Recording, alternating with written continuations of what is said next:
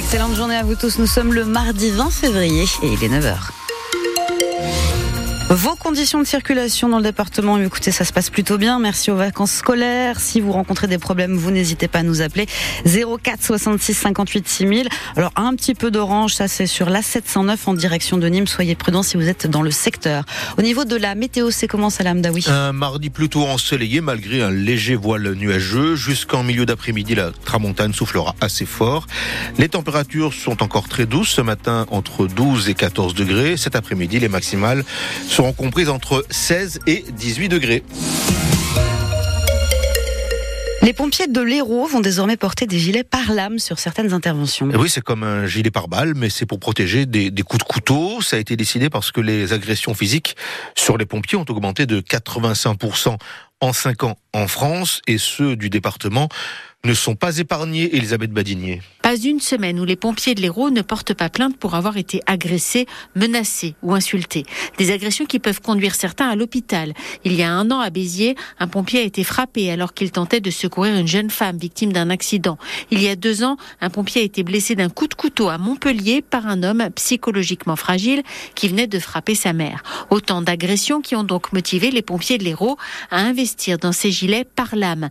Il s'agit de gilets en côte de maille qui peuvent donc résister à des agressions avec des objets tranchants ou perforants. Des gilets aux couleurs des tenues habituelles pour se fondre dans l'uniforme. Il faut qu'ils passent inaperçus car cela peut être perturbant pour des personnes en détresse de voir arriver des secouristes avec des gilets qui pourraient passer pour des gilets par balles. Ils se veulent donc le plus discret possible. Pour l'instant, les pompiers de l'Hérault ont acheté une centaine de gilets par lame, des équipements qui seront collectifs. Ils ne les porteront pas systématiquement, mais seulement sur certaines interventions à risque, quartiers difficiles ou patients agités. Et si vous voulez voir à quoi cela ressemble, on vous a mis euh, la photo sur francebleu.fr. Le conducteur qui a tué un piéton de 28 ans dans la nuit de dimanche à lundi à Moguio a été placé en garde à vue hier. Les circonstances de cet accident restent encore à préciser, mais il semble que sa responsabilité ne soit pas engagée. Il rentrait du travail quand l'accident a eu lieu. Pas de traces d'alcool ni de drogue dans ses analyses. À Montpellier, l'automobiliste qui a volontairement renversé un jeune homme de 23 ans devant la boîte de nuit Le Select, quartier Tournesy, il a passé la nuit en prison. Après avoir pris la fuite le week-end dernier, il s'est finalement rendu au commissariat. Il s'agirait d'un acte de vengeance. Juste avant, il y avait eu une altercation entre le conducteur et la victime. Entre 200 et 300 foyers privés de gaz hier à Castelnau-le-Lez. On leur a coupé en début d'après-midi le temps de réparer une fuite provoquée accidentellement par une pelleteuse sur un chantier. La circulation de la ligne 2 du tramway a été momentanément interrompue. Est-ce que c'est la fin du permis de conduire à vie? Eh bien oui, la question se pose. Un projet de loi européen soumis au vote la semaine prochaine prévoit en tout cas de mettre en place une visite médicale obligatoire tous les 15 ans pour conserver son permis Soisigbourg. Une visite médicale pour démontrer l'aptitude du conducteur à prendre le volant à travers différents examens. La vue, l'ouïe et les réflexes. Plusieurs de nos voisins le font déjà. Les Pays-Bas, par exemple, demandent aux plus de 75 ans de se faire contrôler tous les 5 ans, quand l'Italie, elle, exige que ce soit le cas des 50 ans. Chez nous, en France, l'obligation existe, mais uniquement pour certaines professions, les chauffeurs de taxi, de bus ou de poids lourds. Là, la mesure serait étendue à tout le monde, avec pour objectif de lutter contre les accidents qui ont fait plus de 20 000 morts en 2022 sur les routes européennes et de viser zéro personne tuée à l'horizon 2050. Mais le texte est loin de faire l'unanimité. Les associations, dont 40 millions d'automobilistes, dénoncent la remise en question d'un principe fondamental, indispensable au quotidien. La Ligue de défense des conducteurs a quant à elle lancé une pétition qui a déjà récolté plus de 400 000 signatures. Et si le texte est voté la semaine prochaine, eh bien, il devrait être transposé d'ici 2027 par les États membres dans leur droit national. Une enquête préliminaire est ouverte pour apologie du terrorisme à l'encontre de l'imam tunisien de Bagnols, de Bagnols sur 16 dans le Gard. Hier, le ministre de l'Intérieur, Gérald Darmanin, a demandé le retrait de son titre de séjour pour euh, l'exclure, l'expulser, pardon, en raison euh, d'appel à la haine lors d'un prêche.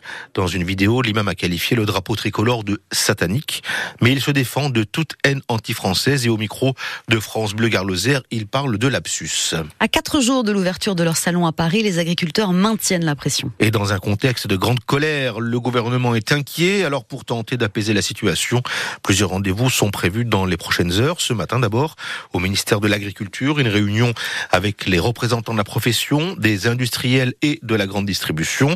Cet après-midi, ensuite, un rendez-vous entre Emmanuel Macron et la FNSEA et les JA avant une conférence de presse demain de Gabriel Attal. Alors, Cyril Ardo, quelles sont précisément les attentes? Les syndicats attendent du concret. Les tracteurs sont rentrés, les choses ne sont pas réglées, a lancé la semaine dernière le patron de la FNSEA, Arnaud Rousseau.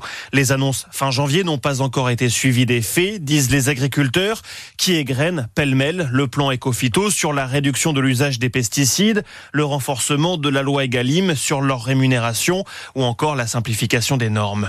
Gouvernement est au travail, veut rassurer l'exécutif. Il tentera une nouvelle fois d'en apporter la preuve demain avec la conférence de presse de Gabriel Attal. Des annonces autour d'une future loi agricole sont attendues, même si le gouvernement rappelle qu'il y a déjà eu du très concret. Indemnité aux éleveurs d'animaux malades, remboursement partiel de l'impôt sur le gazole non routier, sans compter les mesures locales sur l'usage de l'eau dans le puits de Dôme ou les prélèvements de sangliers dans le Var, par exemple. Invité de France Info ce matin, le PDG de Lidl s'est dit favorable à la mise en place d'un prix minimum garanti pour le lait, le porc et pour le bœuf afin, dit-il, de protéger le monde agricole. Comme dans plusieurs villes de France, une manifestation est prévue en fin d'après-midi à Montpellier en soutien à Julian Assange. Le fondateur de Wikileaks tente à partir d'aujourd'hui d'obtenir de la justice britannique un dernier recours contre son extradition vers les États-Unis. États-Unis qui veulent le juger pour une fuite massive de documents classifiés et là-bas il risque 60, 170 ans de prison pour espionnage. Le rassemblement c'est à 18h place de la Comédie. L'équipe de France de tennis de table en tête de son groupe au championnat du monde qui se dispute en Corée du Sud. Emmené par les deux Montpellierins, Félix et Alexis Lebrun, les Bleus sont directement qualifiés pour les huitièmes de finale.